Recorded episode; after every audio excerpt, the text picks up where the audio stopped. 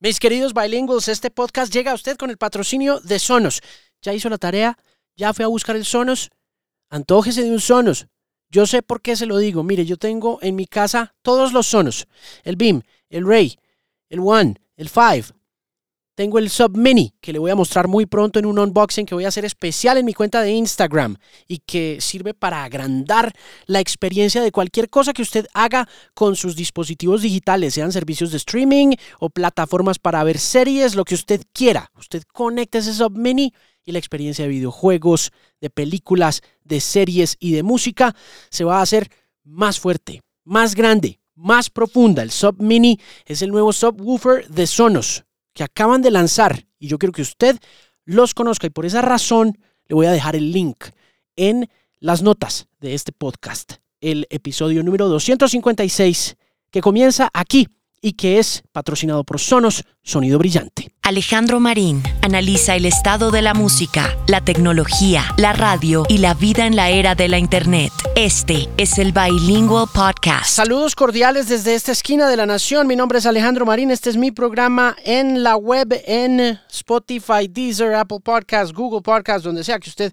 encuentre sus podcasts. Es un placer estar aquí. Gracias por la compañía del episodio número 256. Y mis invitados son los Arctic Monkeys. Esta es la entrevista como salió en el programa Mañanas de la X 103.9 FM, la xmasmusica.com el día 20 de octubre, el lanzamiento del séptimo larga duración del grupo de Sheffield en Inglaterra muy distinto a todo lo que vienen haciendo y muy seguramente causante de muchas controversias entre los fans que estaban esperando otro Brian Storm. Pero la verdad es que se van a quedar esperando porque los Monkeys van por otro camino completamente distinto, sofisticado, lento, nostálgico, muy down low, pero muy sabroso también. Tres canciones conocíamos de este nuevo larga duración. La primera, There Better Be a Miracle. La segunda se llama Body Paint. Y la tercera, que fue la primera que en realidad conocimos a través de una serie de videos que empezaron a circular en redes cuando empezaron a tocar a mediados de este año se llama I Ain't Quite Where I Think I Am. Fue una conversación difícil, tengo que admitirlo, probablemente de las más difíciles que he tenido que hacer en mi vida, no sé si porque o son muy tímidos o estaban muy cansados, ya llevaban una jornada importante esa semana haciendo promoción, pero en todo caso fue un honor y un privilegio tener a Alex Turner y a Matt Helders ahí al frente conversando sobre este nuevo larga duración y sobre las razones por las cuales han ido girando hacia ese mundo como medio cósmico y psicodélico, muy inspirado, yo siento, en cositas de los Beatles, en Elton John, en un David Bowie muy espacial, pero también pues como en cosas de otras partes del mundo. Siento yo que a veces hay airecitos de esta gente que, como Serge Gainsbourg o cosas así. Y mm, fue chévere conversar con ellos sobre este nuevo disco y sobre en qué momento empieza a cambiar la sensibilidad de los Arctic Monkeys cuáles son las razones por las cuales cambia esa sensibilidad. De manera que no le voy a dar muchas vueltas. Repito, este es el programa como salió en Mañanas de la X, 103.9 FM, la xmasmusica.com. Aquí están mis invitados muy especiales al episodio número 256 del Bilingual Podcast. Ellos son los Arctic Monkeys. El disc jockey neozelandés Saint Lowe decía en su programa de radio de Apple Music esta semana que si usted puede perdonarle a los Arctic Monkeys el hecho de que ya no van a repetir la fórmula de canciones como Brian Storm y se quiere mejor sumergir en una nueva paleta de sonidos, entonces este nuevo álbum de los Arctic Monkeys es una obra maestra. Los Arctic Monkeys están estrenando The Car, su séptimo larga duración, y se necesita coraje o quizá un desinterés absolutamente punk por lo que piensen los demás para virar hacia la izquierda luego de transitar con tanta comodidad juvenil en el rock rápido y sucio de taller que los ha hecho famosos. Y uno piensa que Alex Turner estaría más tranquilo repitiendo la fórmula que lo sacó de Sheffield hacia el estrellato global con el explosivo álbum debut Whatever People Say I Am, That's What I'm Not de 2006. Pero me dice, mientras está sentado en un taurete al frente de la barra del bar Covell en Los Feliz, en California, que este tipo de cosas, evoluciones, desarrollos, como usted los quiera llamar, toman el camino que ellas quieren. Well, there's still there's plenty of that in the show, um, and I don't feel as if that's going anywhere, really. Um, but in terms of trying to capture that, whatever that thing is, on a record, it feels. I'm not saying, you know, well, you'll never do that again, or, um, but I, yeah, may- or maybe I am. It's not. It's, it's kind of. It's not as. E- I don't think it's as easy to sort of get back there as it seems like it might. Um, and it's not as if there's probably even on occasion we've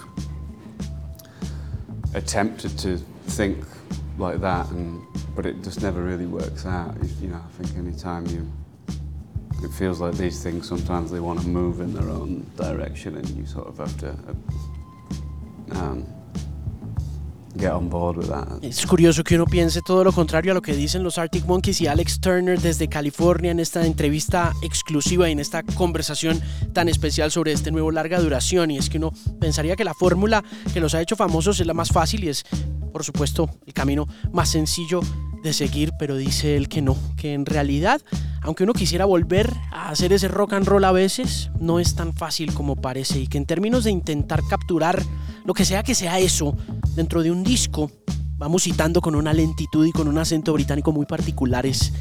Dice que no dice que no lo va a volver a hacer o dice que quizá sí está diciendo eso. Y así comienza esta conversación con una declaración que se siente también como una confesión y que es además la sofisticación del punk y la evolución natural de uno de los grupos de rock más influyentes del siglo XXI con un nuevo larga duración llamado The Car, del que sale esta canción que está sonando de fondo, que se llama I Ain't Quite Where I Think I Am y que representa el nuevo sonido de los Arctic Monkeys. Hagamos un poco de historia alrededor de Sheffield, del lugar de donde son los Arctic Monkeys. De allá son también The Human League.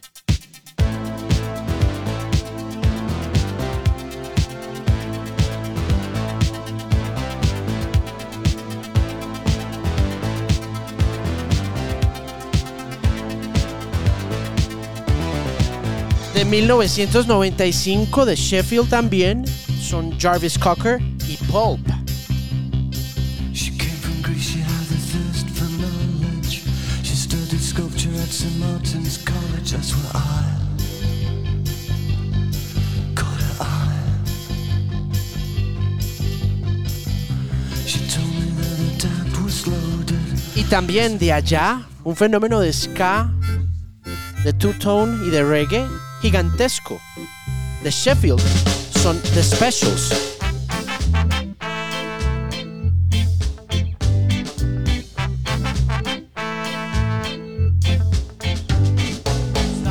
Pero yo creo que el más grande de todos los fenómenos de exportación antes de los Arctic Monkeys son los Def Leppard.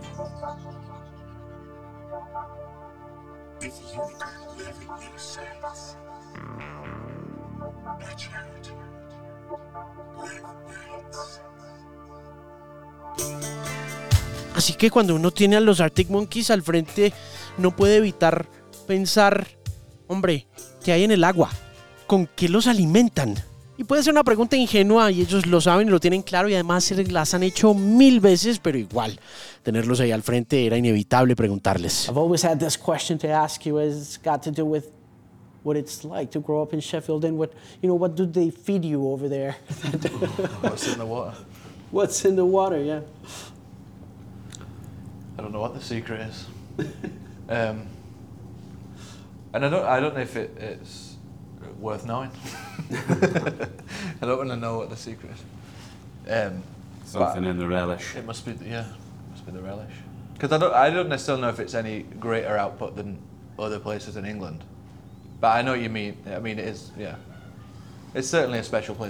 Es un lugar bien especial para ellos, pues porque es donde nacieron, pero la verdad dicen que no vale mucho la pena saber exactamente qué es lo que hay, que tampoco es que haya mucha diferencia entre la salida creativa de Sheffield y la salida creativa de otros lugares del Reino Unido y tiene toda la razón. Este es Matt Helders, el baterista escudero de Alex Turner de los Arctic Monkeys, hablando sobre Sheffield, su crianza, de dónde son, de dónde comenzó este gran fenómeno. Pero dice pues que de Manchester salió Joy Division, de Bristol salió Massive Attack, de Dublin salió U2, pero los Arctic Monkeys de Sheffield son diferentes por una razón. Y es que son la primera banda independiente en la historia en tener un número uno en los listados británicos y en vender 20 millones de discos en la era de MySpace y de Napster.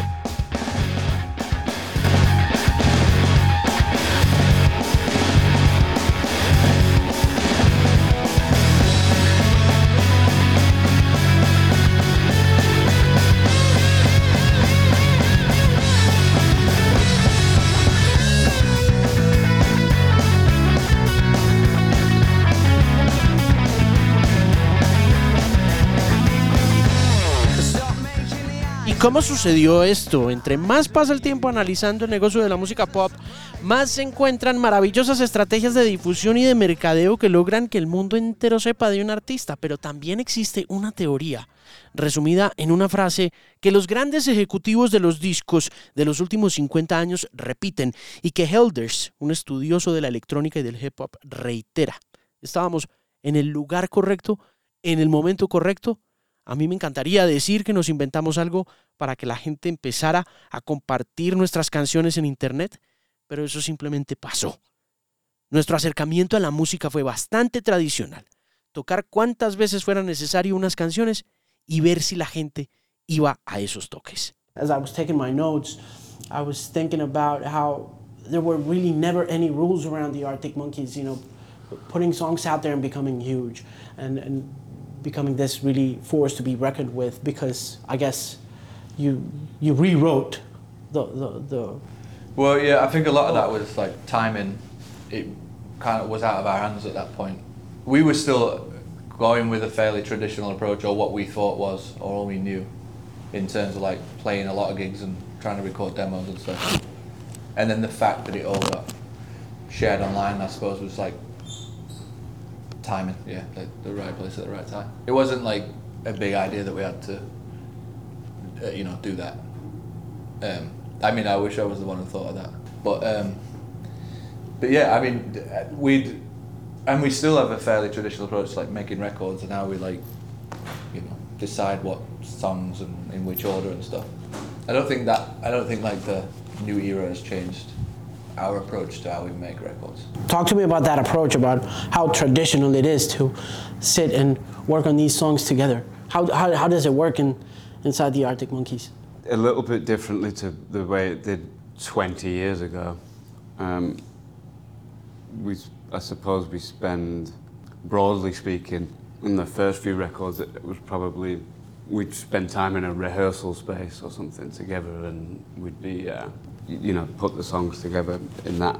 And I think probably in the last 10 years or so, that's happened less uh, in, in the creation of these albums. And it's been more around a studio scenario. And it does sound like that, you know. It does definitely, especially when it comes to this album. Yeah, I would say that's that's probably reflected in the in the, the way these last records are. I think that really started around AM, probably. I think that, you know, the record before that was definitely, I remember, we put it all together in a rehearsal room and went and, you know, kind of sort of strictly recorded it like that and pretty live. And then I guess Are You Mine was kind of like the last time that sort of thing Los Arctic Monkeys reflexionan un poco sobre cómo sucedió el fenómeno de su grupo desde que arrancaron la carrera. Entre más pasa el tiempo uno analizando el negocio de la música pop, más se encuentra con esas estrategias de difusión, pero Matt Helders, el baterista, dice que en realidad siempre fue un tema muy tradicional y que lo único que hicieron fue tocar, buscar lugares y finalmente encontrar esos lugares para encontrar así los públicos y más adelante distribuir cosas a través de la internet que fueron generando una bulla gigantesca que hizo que el primer sencillo llamado I Bet You Look Good on the Dance Floor llegara al puesto número uno de los listados, convirtiéndose así en la primera vez que una banda independiente sin firmar llegara a ese puesto número uno. Y de allí en adelante, ese acercamiento siempre fue igual de tradicional. Tocar esas canciones lo suficiente para sentir la confianza para grabarlas. Y en ese proceso sucedieron los primeros 10 años de la carrera de los Arctic Monkeys entre el 2005 y el 2013. Así que todas esas canciones comienzan siendo de garaje, en realidad.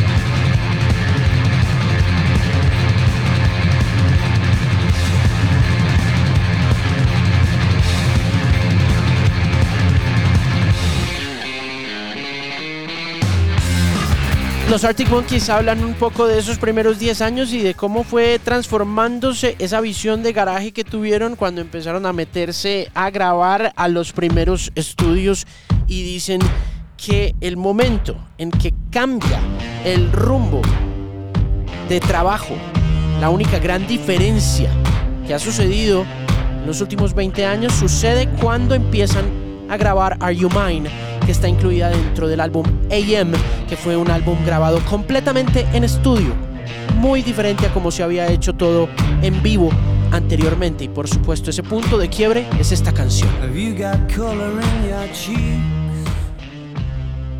No fue fácil entrevistar a los Arctic Monkeys, en realidad fue una de las experiencias más complejas, no porque sean personas malas, sino porque son dos de los personajes más introvertidos y tímidos que he tenido la oportunidad de conocer en mi vida y particularmente porque esa sofisticación de lo punk ha hecho que si bien hayan abandonado las guitarras, hayan dejado atrás ese sonido y se hayan ido sofisticando, no dejen de ser punks. Alex Turner y Matt Helders entraron a las 10 y 30 de la mañana al Barco Bell en Los Feliz, en California, un vecindario que se ha convertido en el nuevo paraíso hipster en las últimas décadas. Los Arctic Monkeys han vivido en Los Ángeles durante un buen tiempo, pero la pandemia los obligó a algunos a regresar a Inglaterra y el proceso de nuevo álbum fue, como todo lo que ha sucedido en el mundo en los últimos tres años, interrumpido por esa pausa. Fue bien largo este proceso entre empezar a escribir y empezar a grabar me dijo Matt Helders mientras se servía un vaso de agua. How you guys been? It's good to meet you, man.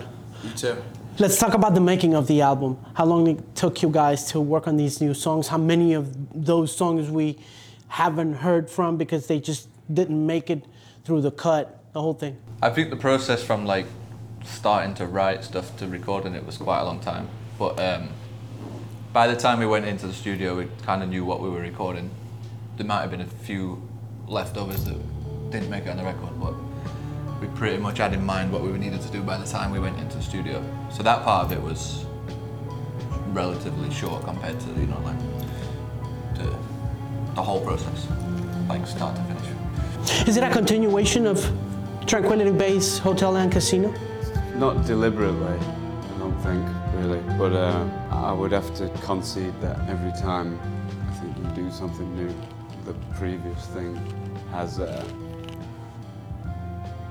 an effect on it, uh, you know. Um, in the lyrics, certainly, I, I was trying to avoid any more sci-fi stuff, but I've realised that there's still a little bit high in, in the cracks on this. Los Arctic Monkeys están lanzando un séptimo larga duración que no se parece en nada a lo que venían haciendo, pero que sí es una evolución de lo que venían haciendo y lo explicaban hace un rato en esta conversación desde California, donde decían que si bien empezaron a grabar en garaje y a hacer ensayos que se convirtieron en discos, de la misma manera que pasó con la explosión del rock en Nueva York en la década de los 70 y ellos retomaron ese espíritu que los Strokes habían retomado a comienzos de los 2000. De esa misma forma fueron transformándose como una banda de estudio y explorando otro tipo de cosas que fueron ralentizando también el ritmo de la música de los Arctic Monkeys en la medida en que fueron adulteciendo y adquiriendo otro tipo de influencias que iban más allá de esas influencias primarias de David Bowie, de Ziggy Stardust and the Spiders from Mars, pasando ya más adelante a tener una influencia muy marcada de bandas mucho más clandestinas como The Velvet Underground, pero siento yo también un espíritu muy de ese pop de Gran Bretaña en este nuevo disco, donde siente uno más sentado al piano a Alex Turner, quien ya venía explorando ese instrumento, muy acompañado de Matt Helders, quien es, repito, su escudero más grande en materia de producir canciones, porque cada que Alex Turner hace una canción, Matt Helders está ahí atrás con una batería contundente, ya sea la batería de Do I Wanna Know o la batería de Are You Mine, o en este caso puntual, ese acercamiento muy como un jazz espacial y cósmico que siente uno que no tiene lugar y que no tiene tiempo, a pesar de que el disco anterior sí fue muy influenciado por la ciencia ficción y que de esa manera nos ubicó en una parte del futuro, cualquiera que uno se pueda imaginar en esta ocasión, daría la impresión de que Alex Turner y Matt Helders se han dedicado a hacer un disco que no tiene ni espacio ni tiempo, que uno no puede ubicar en una generación puntual o en una era puntual, lo cual lo hace bastante especial, también bastante romántico y muy oscuro en ocasiones. Pero en términos generales es simplemente un disco brillante, que tampoco está esperando que los fans de esos discos primeros de los Arctic Monkeys regresen o que se queden. Another thing that I find interesting about the album is not being able to pinpoint an era. You know, it- it- say it's vintage or driven by vintage. I feel like that about the the uh, the cover. That was something that like appealed about that. It was kind of you know, I Time feel I don't know where it. Yeah, that like doesn't seem like it's now or then, really. it definitely sounds like you could listen to this 100 years from now and still not know where or when it took place, you know. Listen, guys, it's great talking to you. I really appreciate your taking the time to, Thank you. uh, and I appreciate your having me here because it's definitely a privilege and uh, an honor. And I wish you all the very best. Looking forward to seeing you perform in Bogota, Colombia, South Oh America. yeah, can't wait, man. Yeah, that's. November, that's going to be November the 16th or something. Always a good time. Y hasta aquí esta edición del Bilingual Podcast. De nuevo, muchísimas gracias por la compañía, por la sintonía, por los likes, por los comments, por el engagement, por el cariño, por el odio, por el escepticismo y por muchas cosas más. Es un placer siempre hacer parte de su mundo audiovisual. Recuerde que este programa llega a usted con el patrocinio de Sonos, Sonido Brillante, el link para que los conozca si aún no ha tenido la oportunidad de mirar y de ver un Sonos está en las notas de este episodio. Sonos.co también puede buscarlos en Tecnoimport, en Al Costo, puede encontrarlos también en Catronics. Son sin duda la mejor decisión que se puede tomar en términos de sonido para el hogar. Para todas las experiencias, desde videojuegos hasta música Sonos, es el compañero perfecto. Comentarios, observaciones, inquietudes en arroba de Music en Twitter, en Instagram, en Facebook y también si me quiere escribir un correo puede hacerlo a alejandromarin arroba de. Nos oímos en una próxima ocasión.